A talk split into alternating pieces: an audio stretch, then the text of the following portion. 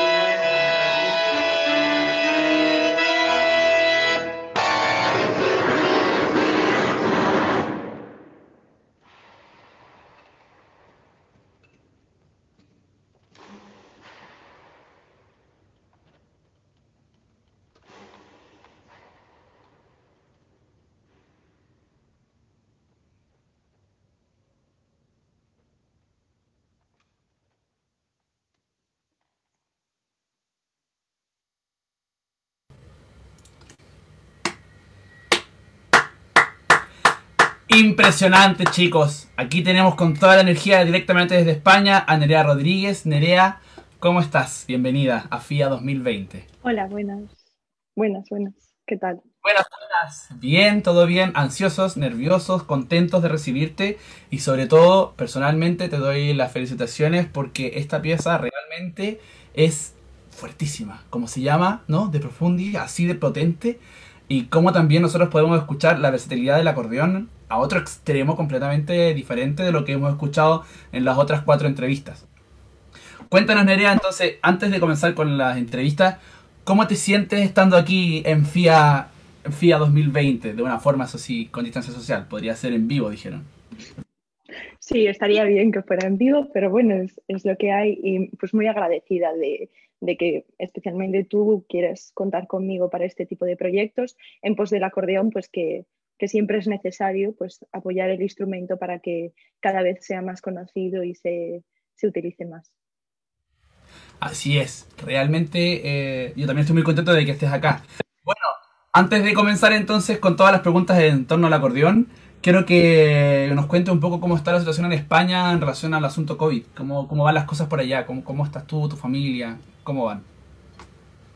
Por suerte, eh, en mi familia y en mi entorno, pues este, este problema, el, el, virus no afectó demasiado en cuanto a salud, pero bueno, la situación no es muy alentadora, ya que eh, pues cada vez hay más positivos, parece que a veces se, relaja, pero otras veces vuelve a subir. Y en cuanto en el ámbito cultural, ¿no? que es el que un poco nos interesa ahora mismo, eh, pues mm, no está muy bien la cosa, ¿no? Nos han cancelado con el dúo muchos conciertos. Es verdad que de vez en cuando sale alguno que no estaba planteado antes de esta situación, pero bueno, pues había como dos giras grandes que teníamos este año por, por España y las dos están canceladas. Luego, pues una pena, pero bueno, se comprende. Bueno, oye, ¿y de qué forma te ha afectado, o sea, aparte de, tu suspensión de, de, conciertos y giras junto con el dúo Chistra, eh, cómo ha afectado eh, musicalmente, artísticamente o como docente? Porque yo sé que tú eres profesora de acordeón eh, en la situación pandémica. ¿Cómo, te has visto afectada positiva o negativamente? Como, como docente, pues no he no, lo he percibido tanto porque el año pasado no, hombre, el año pasado se paralizaron las clases, luego pues en ese tiempo no, di clases y este año en concreto pues hay unas medidas establecidas y cada profesor tiene que cumplirlas y, no, está afectando de una forma muy tangible. Oye, ¿y, tú crees que, cómo crees que va a afectar hacia el futuro? Como lo, bueno, el Dark quiere hacerse famoso saludar aquí. Dark saluda, lo vamos a dejar ahí para no molestarlo. todos los días no me he molestado nada y el día de hoy viene a molestarme. Bueno, ¿cómo crees que va a cambiar el mundo después de esta situación de, todo el mundo digital? Como el que va a pasar con PIF, con el CMA, con el trofeo en. Perdón, con la Copa Mundial, qué va a pasar con FIA, qué va a pasar con todos los festivales que se hacen en el mundo. ¿Qué crees que cambios positivos va a traer un poco esta, esta posibilidad. También pueden ser cambios negativos, como tú lo quieras entender. ¿Cuál es tu opinión respecto a esto?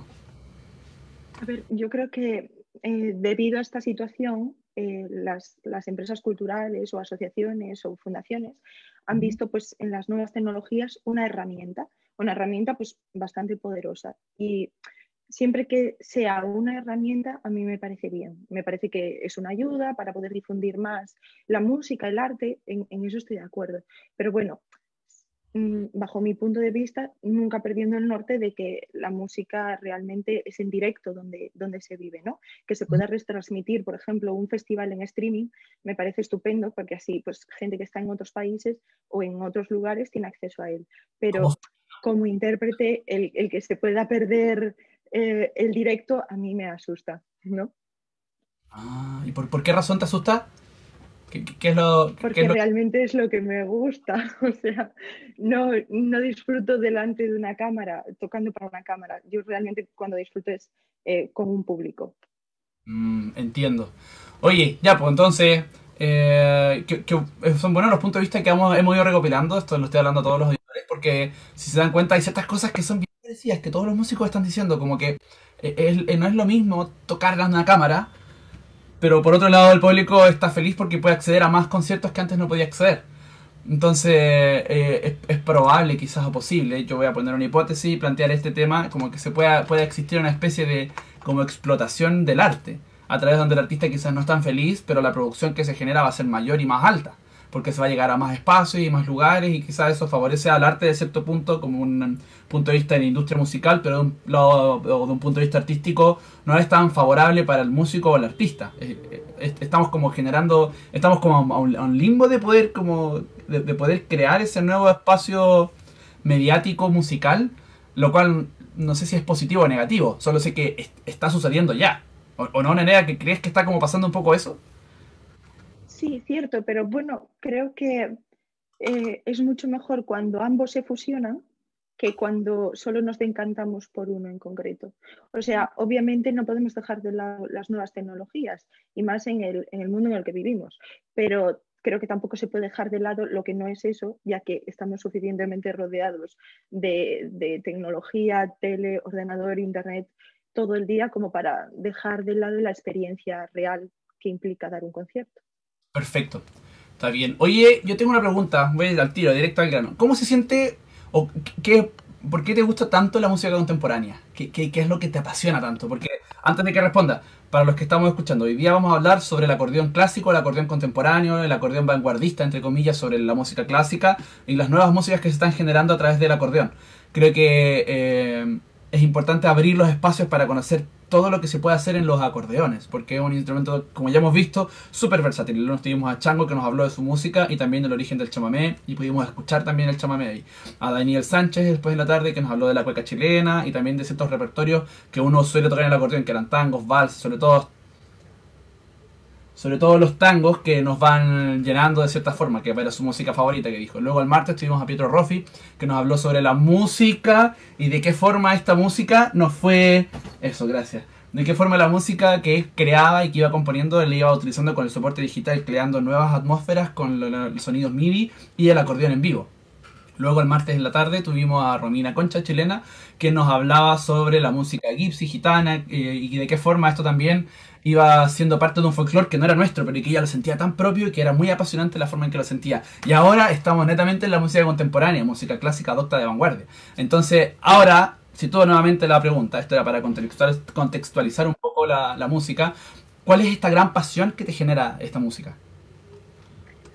Eh, no es esta música en concreto, ¿no? Es, música en general. Yo me muevo por lo que lo, por, lo que siento que me queda mejor a mí como intérprete o por lo que me apetece tocar en ese momento o pues para que un programa tenga un sentido.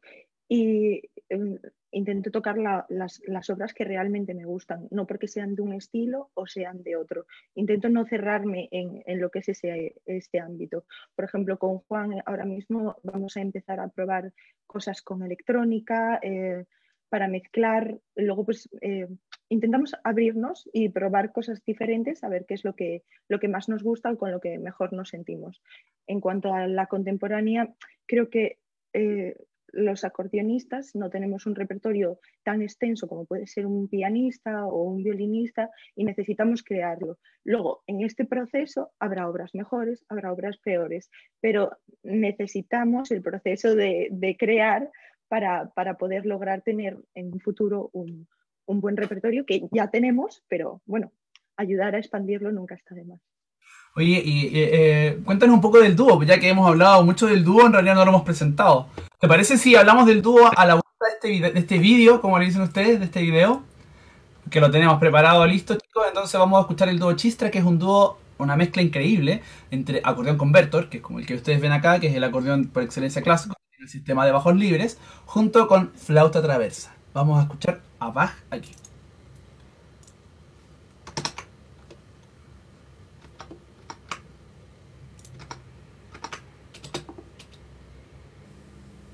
Música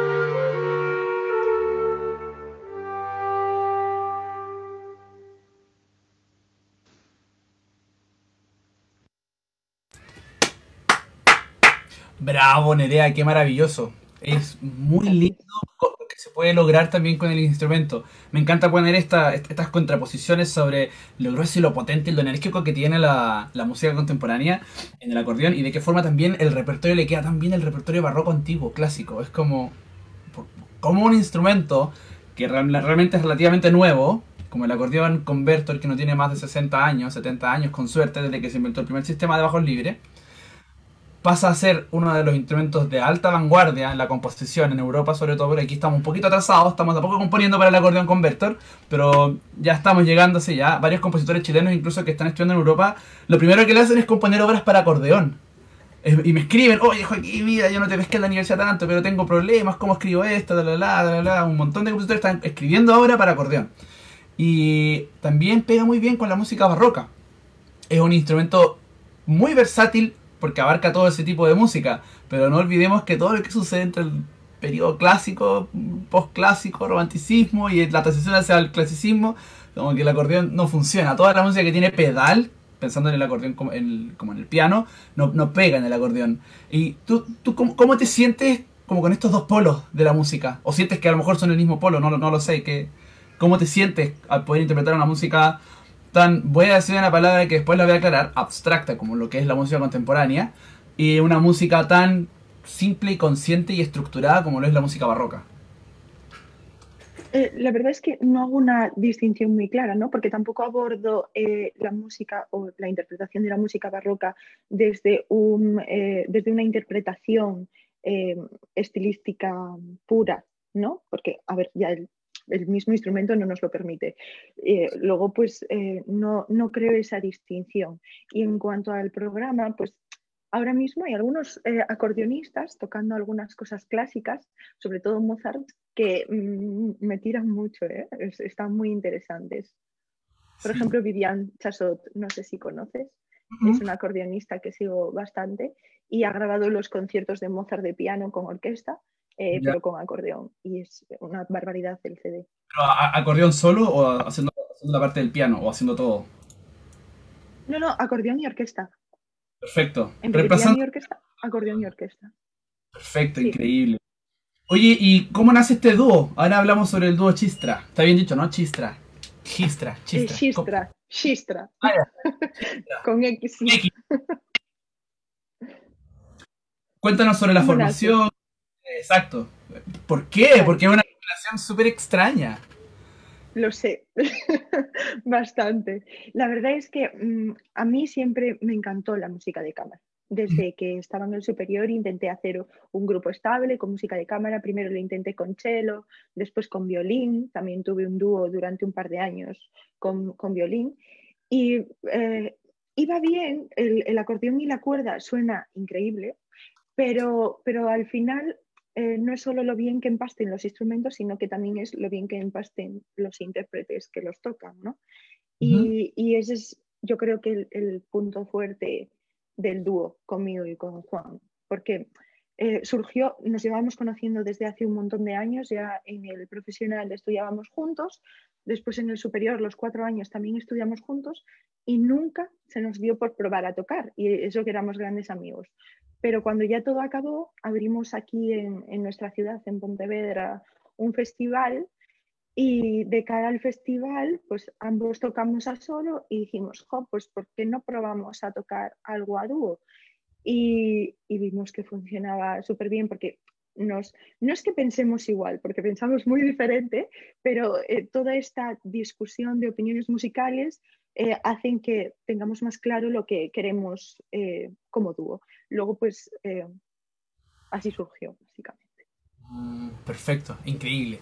Oye, ¿y, cómo escogen el repertorio? ¿Qué, repertorio hacen? Yo recuerdo haber asistido al concierto que dieron acá en Chile cuando vinieron hace dos años. Y me acuerdo que me llamó la atención mucho que, que hacían mucho como en vez de, no, no, no, voy a decir la palabra arreglos, sino adaptaciones. ¿Por qué adaptaciones? Porque, por ejemplo, si la pieza, por ejemplo, de Favore, que es para cello y piano, ¿cierto? La convirtieron desde la flauta hace lo que hace el cello y el acordeón hace lo que hace el piano. Y asumo que de repente hay trozos que el piano pasa un rato para la flauta y va y vuelve, o es literalmente esa adaptación. No, no sé cómo lo trabajarán, pero cómo hacen eh, cómo escogen el repertorio que quieren interpretar en, este tipo de música. Al, principio, cuando nos formamos, porque eso, claro, eso fue el, nada, a la nada de formarnos, ¿no? Pues igual llevamos tres meses cuando, cuando nos escuchaste ahí en Chile. Luego, pues, eh, pues dijimos, vale, vamos a buscar un programa que creamos que podamos adaptar a esta formación y que tenga más o menos sentido y por eso escogimos eh, esas obras.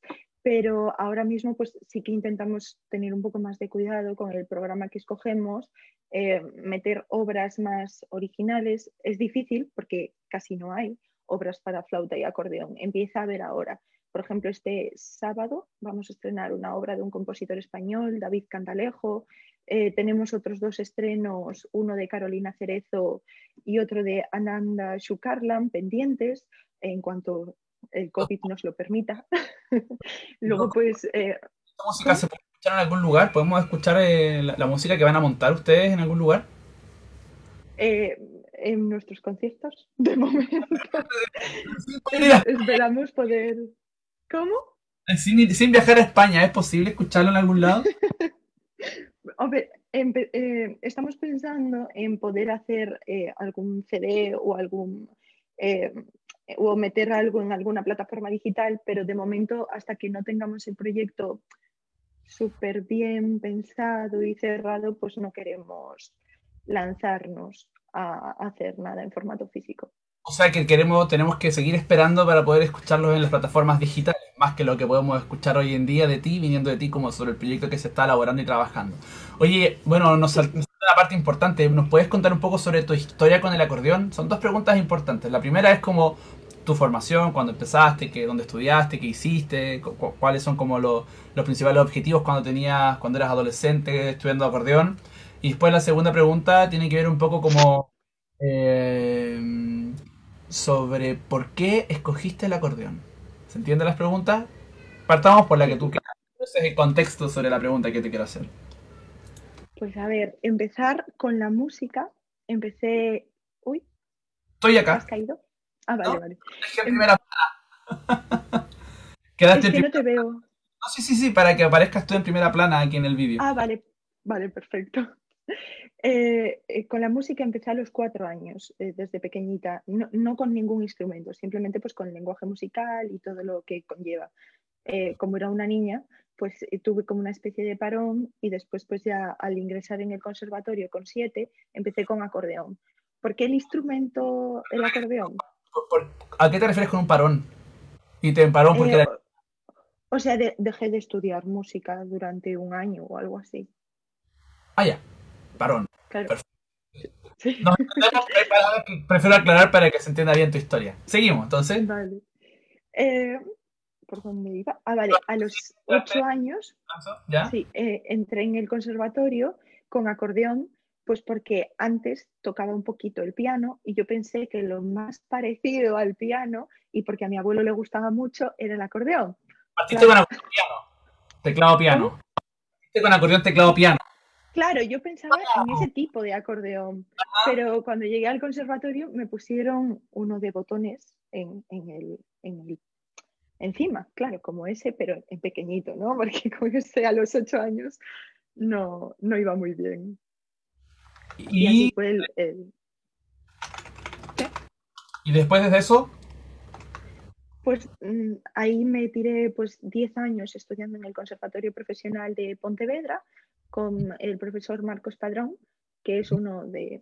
Eh, no, me no, me pudo tocar un mejor profesor para iniciarme en el instrumento. Eh, es uno de mis referentes a, seguir, desde luego. Y después, al acabar el profesional, me fui hasta la otra punta de España, a Zaragoza, a hacer cuatro años el, el superior con Ángel Luis Castaño que era, para mí era un referente del acordeón aquí en España y me apetecía muchísimo estudiar con él. Luego pues fui y de los cuatro años cursé dos con él, uno con Iñaki Alberdi y el cuarto con Ander Tellería. O sea, mi mayor suerte fue eh, el, profesorado que me dio clase, porque desde luego todo fue estupendo. Oye, tu acordeón, para los que están eh, entendiendo cómo era un acordeón pequeño con Bertolt, puede haber sido algo así, pequeñito. Vamos a mandar un saludo a, Scandali, que son nuestros organizadores también de este festival. Un aplauso para ellos por estar presentes. Hoy día Nerea también es parte de la, de la fábrica Scandali. En todos los videos que hemos visto sale con su Scandali Extreme, que pronto van a llegar algunos a Chile, dicen. Y bueno, aquí podemos ver que es un acordeón cromático, que es un acordeón que a mí me interesaría hacer un alto, porque aquí en Chile es poco común y a veces lo sentimos un poco lejano. El acordeón cromático, vamos a hacer una pequeña sección aquí, funciona como dice la palabra cromático. Existen varias formas de organizar los botones, pero por lo general partimos desde un Do y de forma cromática, estoy partiendo desde la parte de forma cromática, vamos avanzando de a tres hileras. Entonces de esta forma vamos completando los sostenidos. La hilera que está aquí arriba es una hilera que nos sirve de auxiliar, que tiene la misma función y las mismas notas que la hilera de acá abajo. Eso es lo que sucede en el teclado. Ahora, en los lados de los bajos, los acordes no son acordes, especialmente en este modelo que es conservatorio. No tiene un bajo, un sistema de bajo eh, estándar tradicional, sino que sucede como espejo lo mismo. Funciona cromáticamente ascendente o descendente en relación al sistema de botones que se escoja utilizar, que puede ser C-System, B-System, entre otras opciones que hay, como King System, entre otros. Eso es para contextualizarnos un poco por qué el acordeón de Nerea o el acordeón de Pietro Roffi que escuchamos el día de ayer funcionan y tienen otra sonoridad distinta, como para tocar Bach o para tocar la música contemporánea que hemos escuchado con Nerea. Bien, seguimos con tus estudios entonces. Pues nada, eh, al acabar el, superior, como solo había dado dos años de los cuatro que en principio iba a dar con Ángel Luis, pues me fui a Madrid a, hacer un máster con él y, ya está ahí. Ya está ahí, y ahora te dedicas a hacer clases, ¿no? Sí, a, clases y conciertos con Juan. Perfecto, entonces vamos a escuchar otro concierto con Juan, una pieza que me gusta mucho. Vamos a seguir también conociendo un poco este dúo, cómo suena, cómo funciona esto en vivo, eso sí. Así que vamos a ver cómo nos sorprendemos con Nerea y Juan, dúo Chistra. Pueden buscarlo también ahí en YouTube.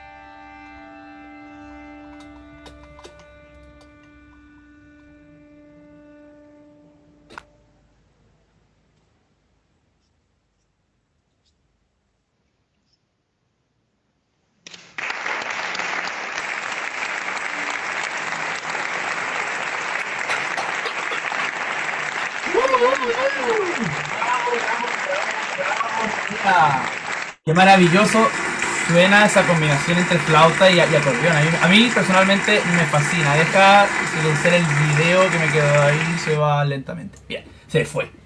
Oye, ¿qué, tan difícil es montar este tipo de piezas? La verdad es que esta, más que difícil, fue divertida. Eh, cuando ves la partitura de esta obra en concreto, dices, uff, vale, vamos a ver qué significa todo, ¿no? Porque no es una partitura súper sencilla, sobre todo eh, en cuestiones de medir. Pero una vez te pones a estudiarla, eh, es, muy divertida. Es, la verdad es que es mucho de metrónomo, de poner el metrónomo y estar ahí una y otra vez, pero, pero nos, la montamos Juan y yo en, dos días, porque él vive en Berlín, yo en Pontevedra, luego la estudiamos eh, separados y cuando vino aquí tuvimos que montárnosla de forma bastante rápida porque nos íbamos a un, a un curso a Madrid a los tres días. Luego fue como, venga, vamos a montar esta obra. Pero fue muy divertido el proceso, la verdad. Lo recordamos con mucho cariño. Maravilloso. Oye, eh, para la gente que nos está escuchando, yo creo que sería interesante, si es que tienen preguntas sobre el tipo de música que estamos escuchando, podrían quizás empezar a plantear ya las preguntas y quizás Max podría empezar a, empezar a leerlas anticipando un poco de que igual es una música nueva que no estamos acostumbrados a escuchar y que quizás siempre nos surgen preguntas como eh, qué significa o qué sucede o de dónde viene o, cosas así.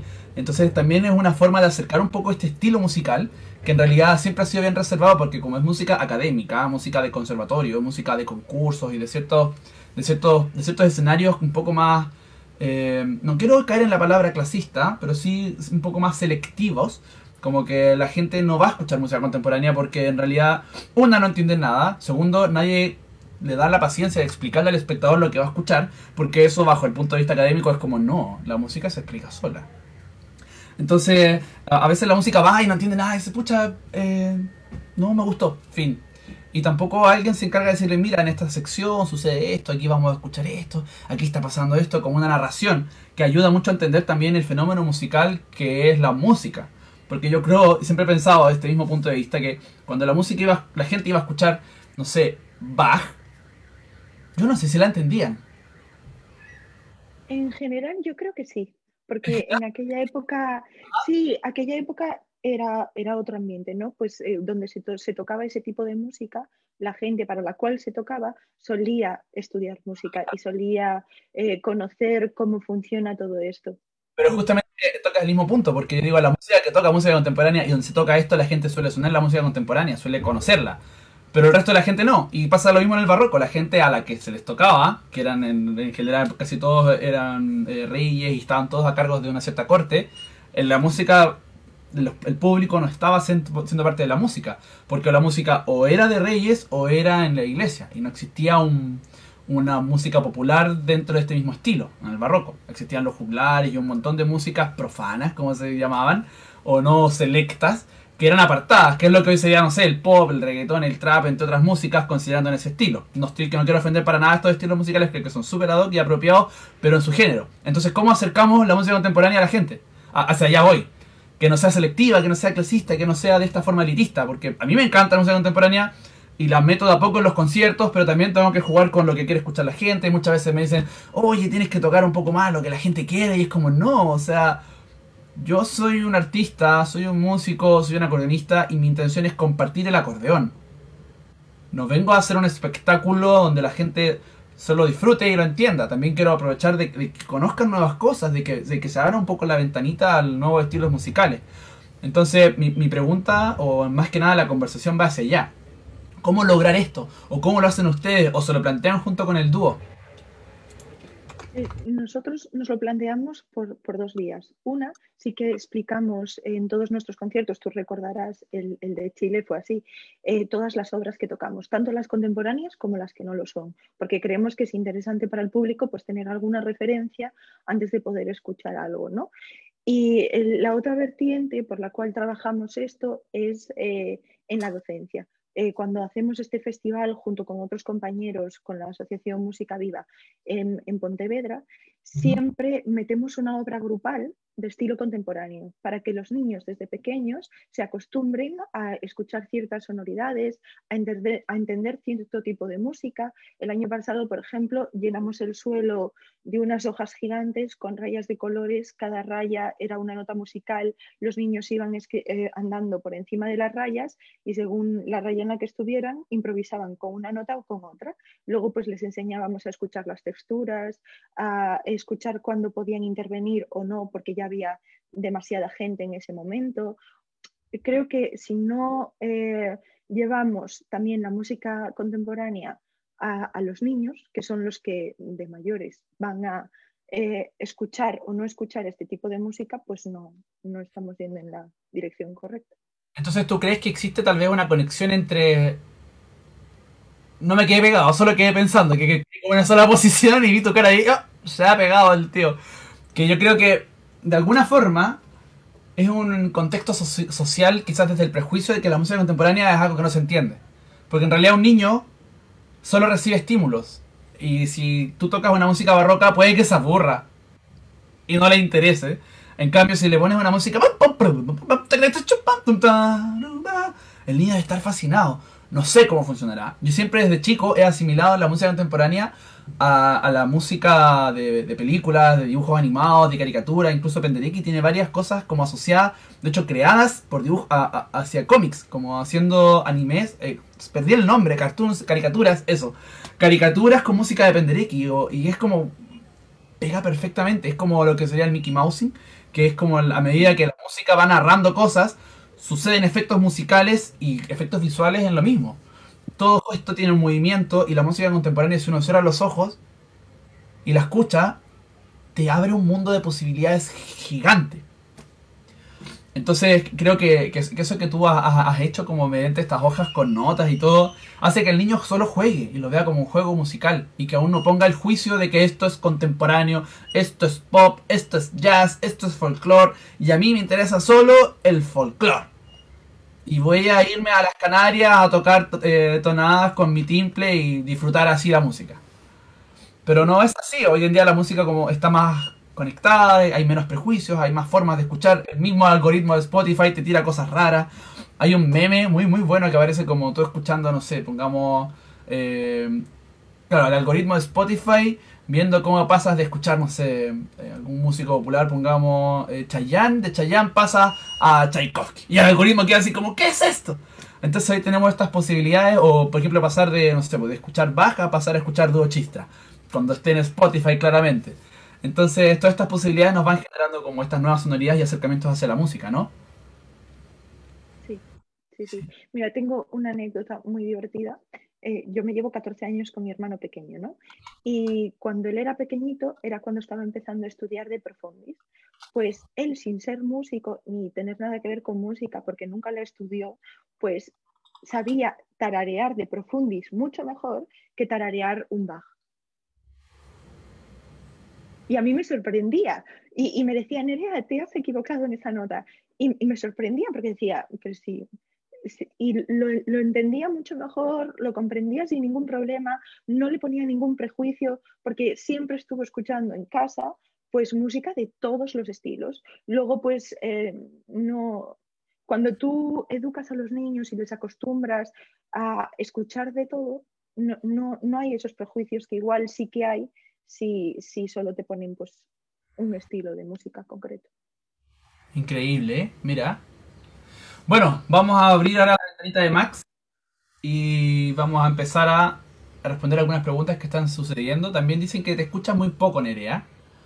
Dicen, dicen que eh, yo creo que se escucha poco porque está en España y yo quizás estoy muy cerca y la conversación y estoy hablando muy fuerte, así que pido disculpas por eso.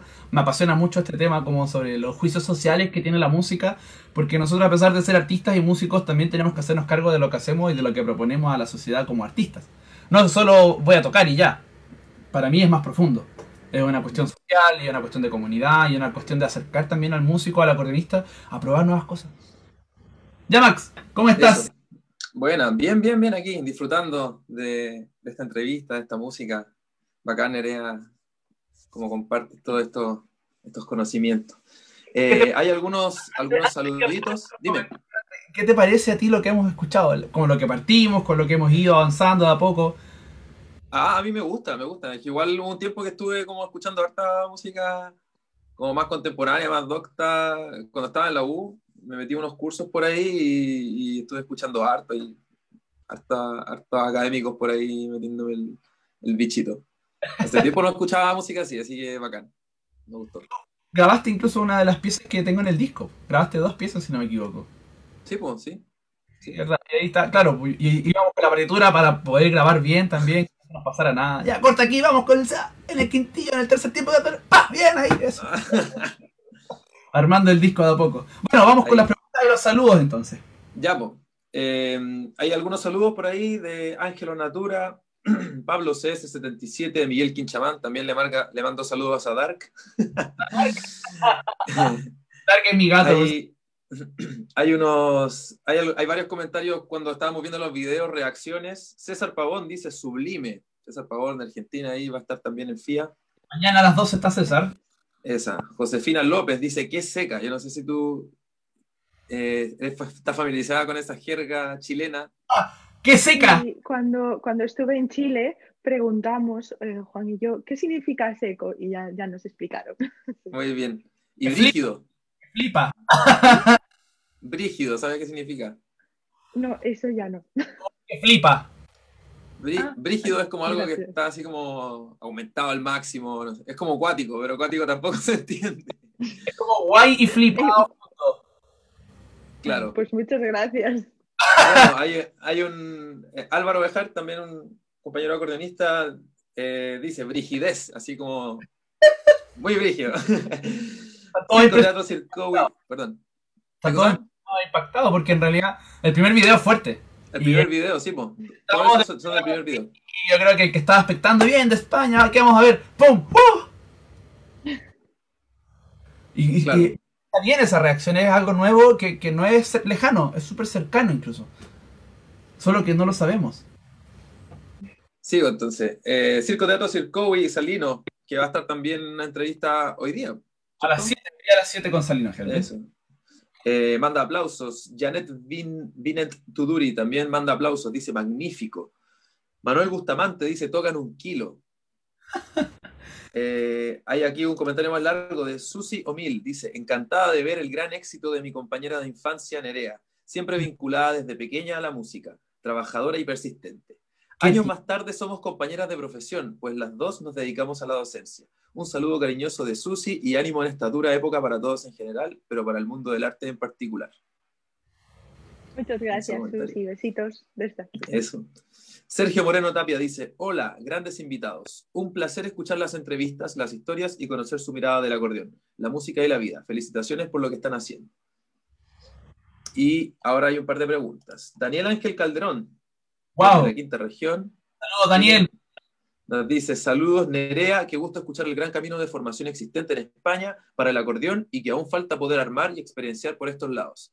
En tu camino por tanto repertorio, formación en el instrumento y desde la pedagogía, ¿Cuántos tipos de técnica has podido diferenciar para los diversos repertorios existentes? Esa es la pregunta. Pues yo creo que en el, en el instrumento que tenemos, en el acordeón, no, no hay eh, escuelas como así sí que hay, pues yo que sé, en cello o en piano, escuelas muy diferenciadas, ¿no? Eh, sí que existen pues, la escuela rusa, la escuela francesa, la finlandesa, sobre todo la, que formalizó eh, Friedrich Lips y Morgan Selvar, ¿no? que fueron como los dos referentes del siglo pasado en el mundo del acordeón. Pero actualmente todos los, casi todos los acordeonistas muy conocidos que hay salen de esas dos vertientes y se mezclan entre ellos. Luego pues no hay una técnica que puedas decir eh, hay siete, hay ocho, hay, hay diez, ¿no? Bueno, yo creo que esto también es una buena pregunta asimilándolo hacia el instrumento clásico. Como estamos hablando del acordeón clásico, en la música clásica, en la música docta académica, existen distintas técnicas sobre los instrumentos, pero que son técnicas que han sido eh, patrocinadas por algún virtuoso del instrumento, que después la empezó a enseñar a sus estudiantes. Entonces los fanáticos de estos tenían esta referencia e iban donde él a aprender cómo él tocaba y lo imitaban. Y sucede que en el acordeón no existe un tamaño estándar del acordeón de, primera, no existe un tipo estándar, y así, estándar, entre extreme y estándar, y haciendo promoción a Scandali. No existe una promoción, acabo de cachar que esto dice Victoria, así que me lo voy a tapar. No, no existe una. no, a tapar. No existe un tipo preciso de sistema de orden de los botones, de forma, de tamaño, y lo mismo sucede con el repertorio. Como es un instrumento muy moderno, todo sirve. Como decía ayer Pietro, nada y todo sirve, todo es parte de lo mismo. Entonces, yo creo que, complementando un poco la, la, pregunta hacia donde va Daniel, quizás tiene que ver un poco sobre el estilo de tocar un Bach como acordeonista, como si fuera un teclado, como si fuera un órgano o si fuera como romántico. Porque en el cello las suites de Bach se tocan de la forma barroca, precisa, con afinaciones distintas, ya suena distinto, con un cierto toque romántico, con un cierto toque moderno, como la siento yo. Entonces sucede que en la academia hay reglas. Y estas reglas hay que romper, no hay que romperlas. Pero el acordeón no tiene esto todavía.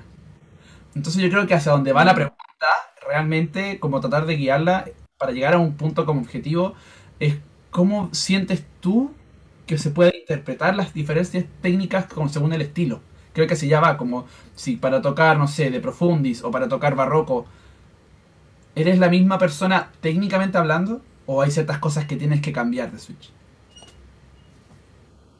A ver, es que las obras son tan diferentes, son como dos puntos eh, tan opuestos que mm, no, pienso, yo la, realidad es que nunca pienso, pues para esta obra voy a utilizar esta técnica y para esta otra voy a utilizar esta otra.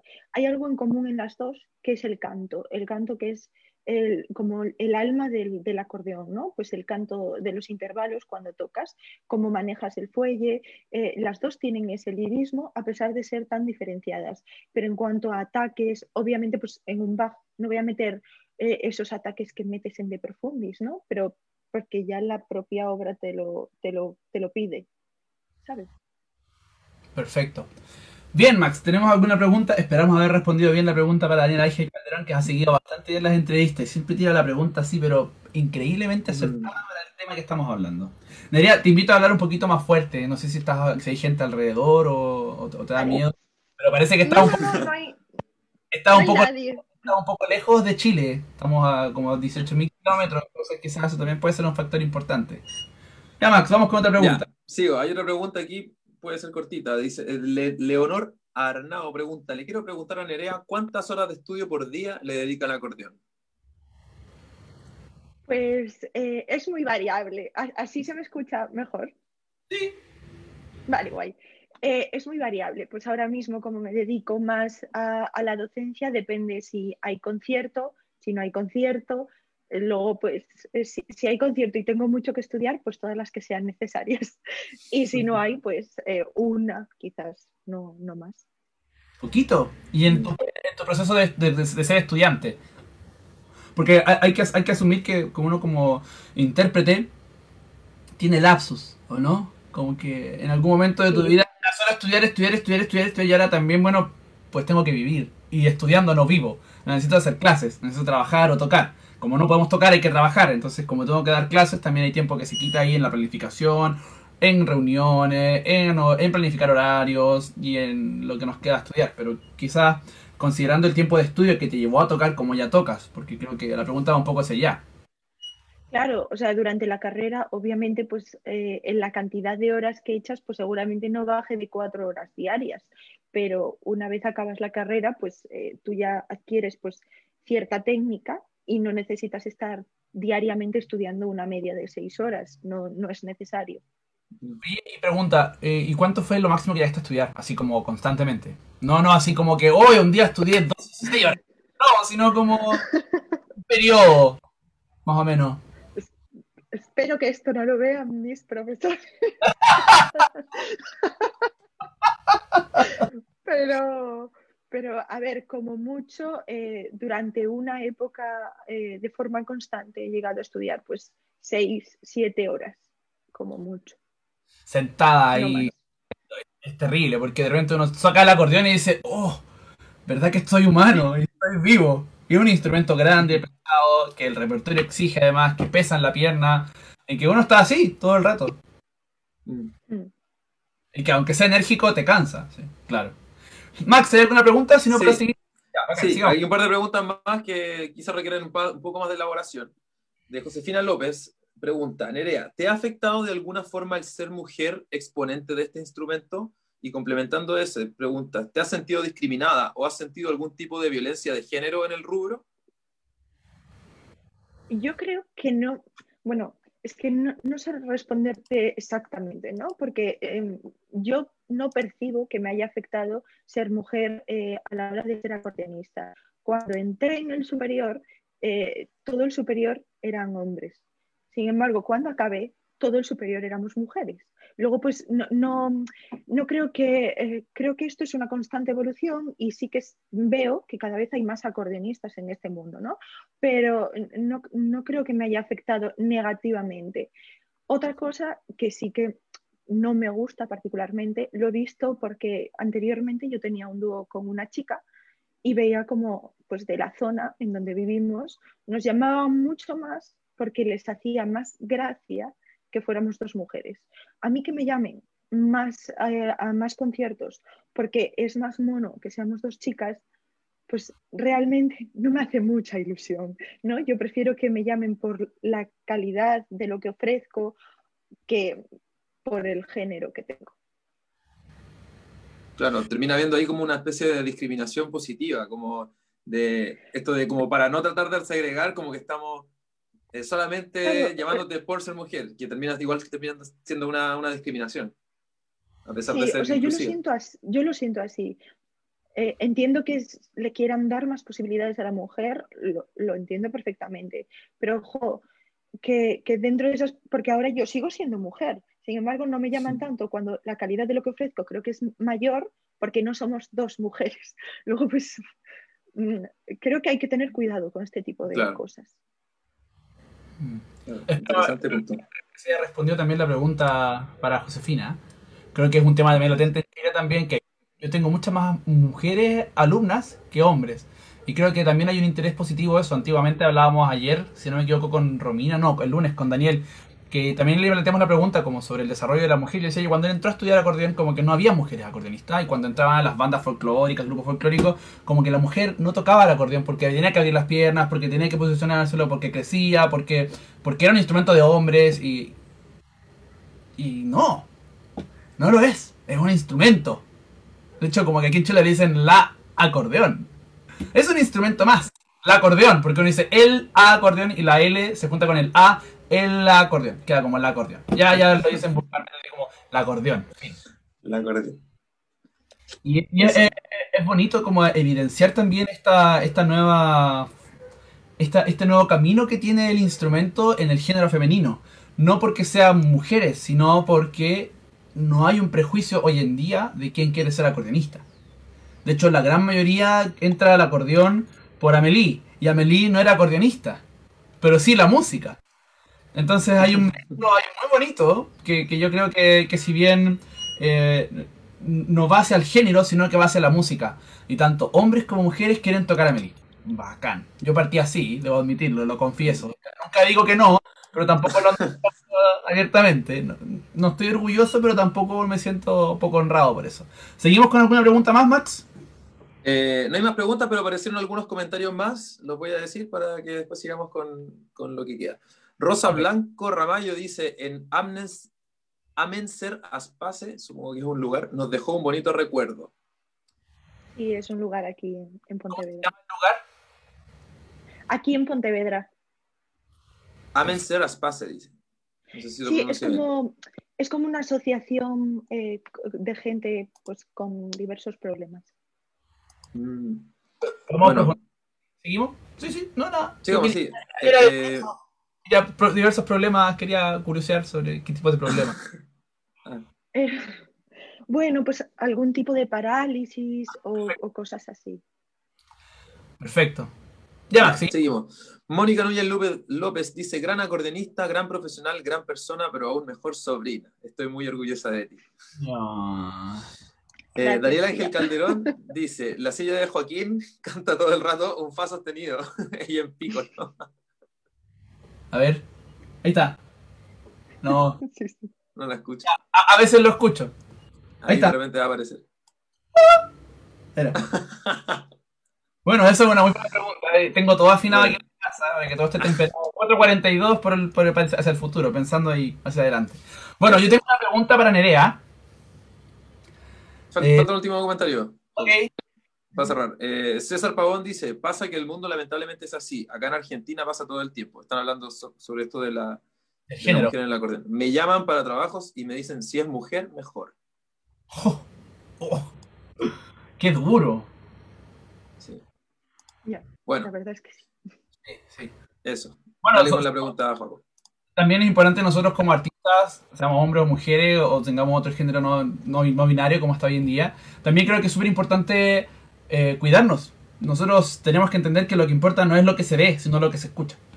O sea, me escuchas y después me contratas. Existen muchos concursos en donde las convocatorias son a cortinas cerradas y tú tocas detrás de una cortina y solo escuchas. Y son los mejores concursos. Hoy en día, sin ofender a ningún tipo de competencia, a veces importa la marca que uses, porque hay varios, varios jurados que son patrocinados de, de distintas marcas y prefieren a veces ciertas marcas de otras, o el profesor que tienes, o tu país, y eso no creo que no, es, no hace un juicio muy eh, objetivo sobre la música. Y llegando a esto, Nerea, tengo dos preguntas que son muy simples. Primero, concursos o festivales, ¿cuáles y por qué? ¿Y qué consideras positivo de ambos? Netamente una O competición. sea, sí, exacto. Yo, yo creo que uno de ellos ayuda a que al otro llegue el mayor número de gente posible. Me explico.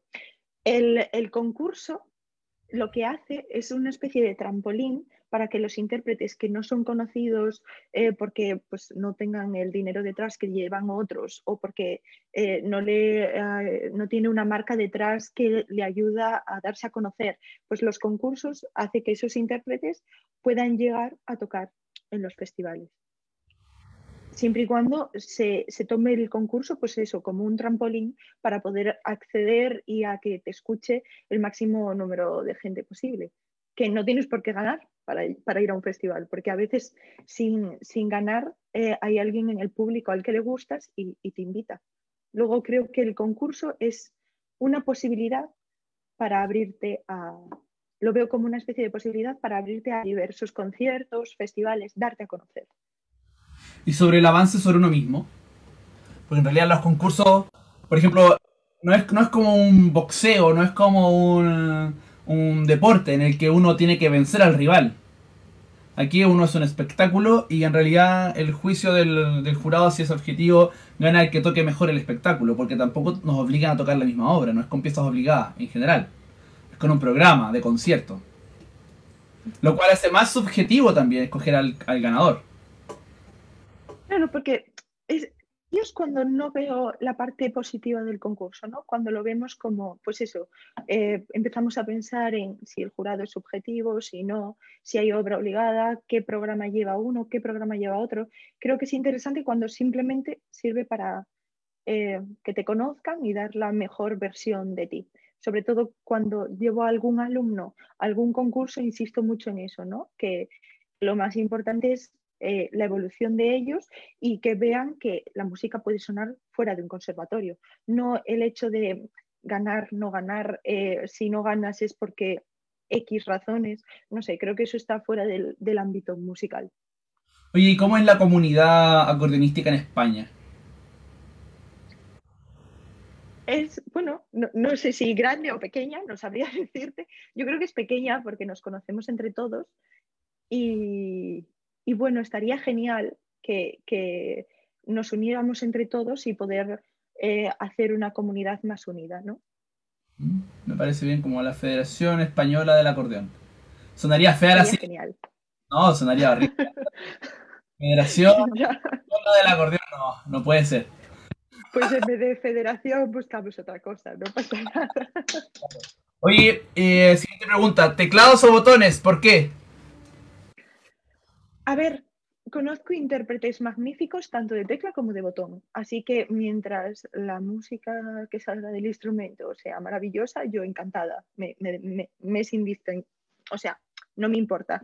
Pero eh, yo me he decantado por botón, una porque me lo pusieron desde pequeña y otra si volviera a empezar creo que me volvería a decantar porque eh, el ámbito que tiene es mayor, ¿no?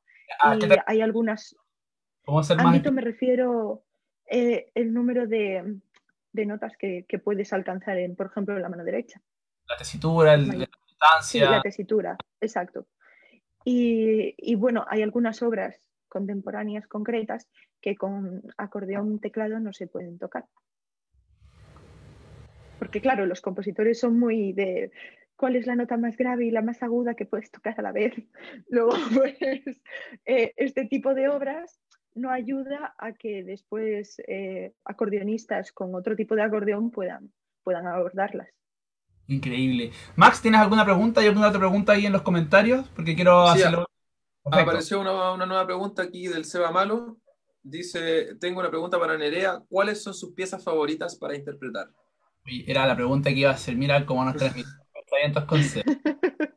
llaman. Pues va cambiando constantemente, pero eh, si hablamos de tocar a solo, sí que hay una que es constante dentro de mi programa porque la, la disfruto, la disfruto muchísimo, eh, que es la de De Profundis. Eh, me gusta mucho tocar esa obra porque es como que tienes que dar todo de ti para que la obra funcione, ¿no? Y, y eso me gusta, me, me gusta la energía que, que transmite esa pieza. Y pues con Juan, una obra que aún no estamos tocando demasiado, que es eh, la sonata de Prokofiev, que esperamos poder grabar pronto. Oye, y, y como te gusta tanto de Profundis, ¿te parece si la volvemos a escuchar para que la gente ahora esté preparada para lo que va a escuchar? Podemos escuchar la, versión- la segunda versión que tenemos de Profundis en una catedral, si no me equivoco. Lo que tú quieras. ¿No? Como te acomoda a ti. Solo quiero asesorarme si estoy bien, si es esta, ¿cierto? Vamos aquí. Perfecto. Entonces vamos con De Profundis nuevamente, con Nerea Rodríguez de España en el Festival Internacional del Acordeón.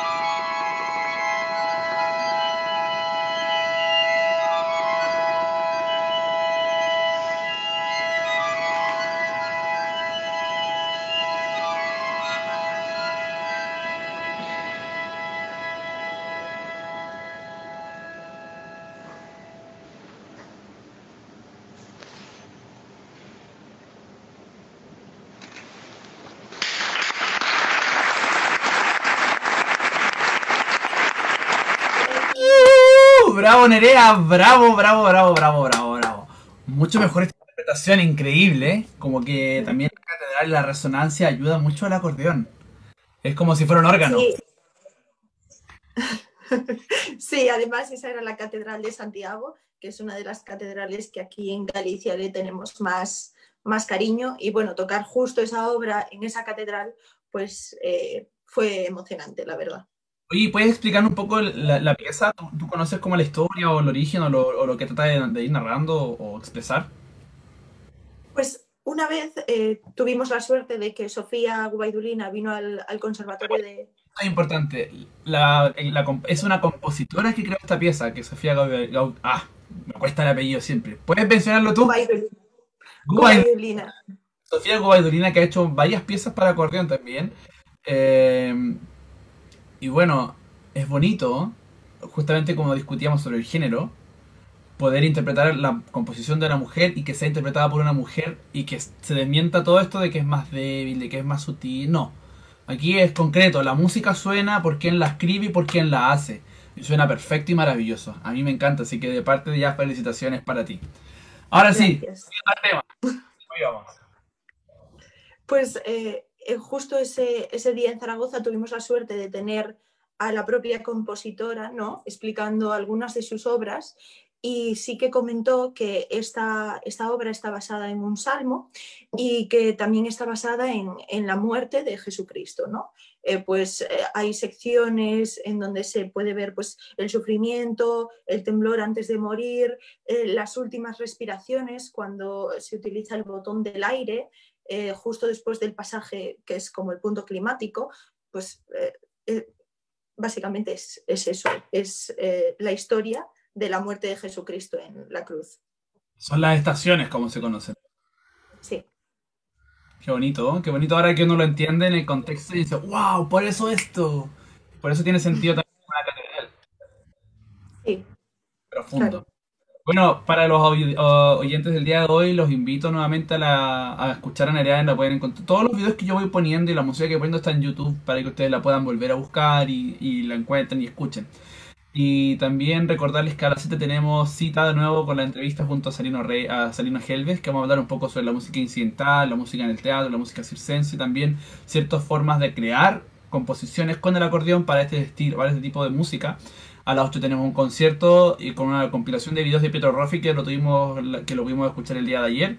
Ahí tenemos la entrevista con él y después tenemos una, eh, un concierto de una banda chilena que se llama Zárate Cuarteto, en donde vamos a poder escuchar también el free jazz, el jazz también en el acordeón y cómo también encaja con marimba, perdón, con vibráfono, con bajo, batería, y una fusión bastante buena que fue una especie de banda creada prácticamente para este festival. No existía y como dijeron, ya, ok, Sale te dijo, yo voy, me comprometo y voy a crear algo para el día. Pum, y lo creamos y ahí está registrado, un excelente concierto.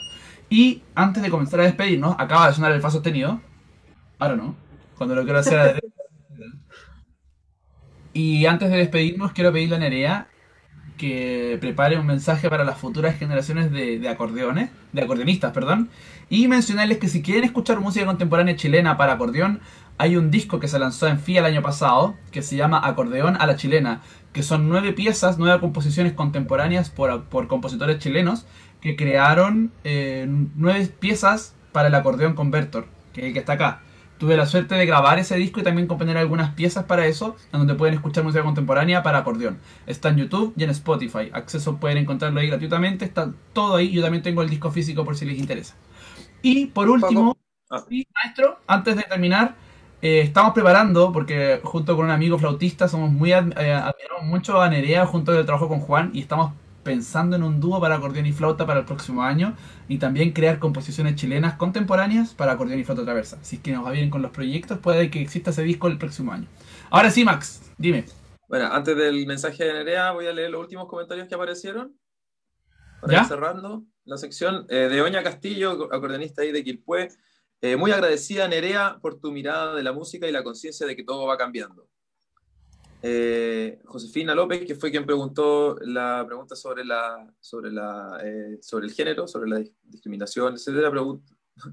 Bueno, hace un comentario nada que ver. Dice, con Profundi solo pienso en cómo será esa partitura.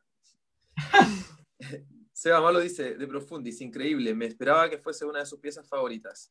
Cuenta la leyenda de que los vecinos de Nerea no le permiten tocar esa pieza.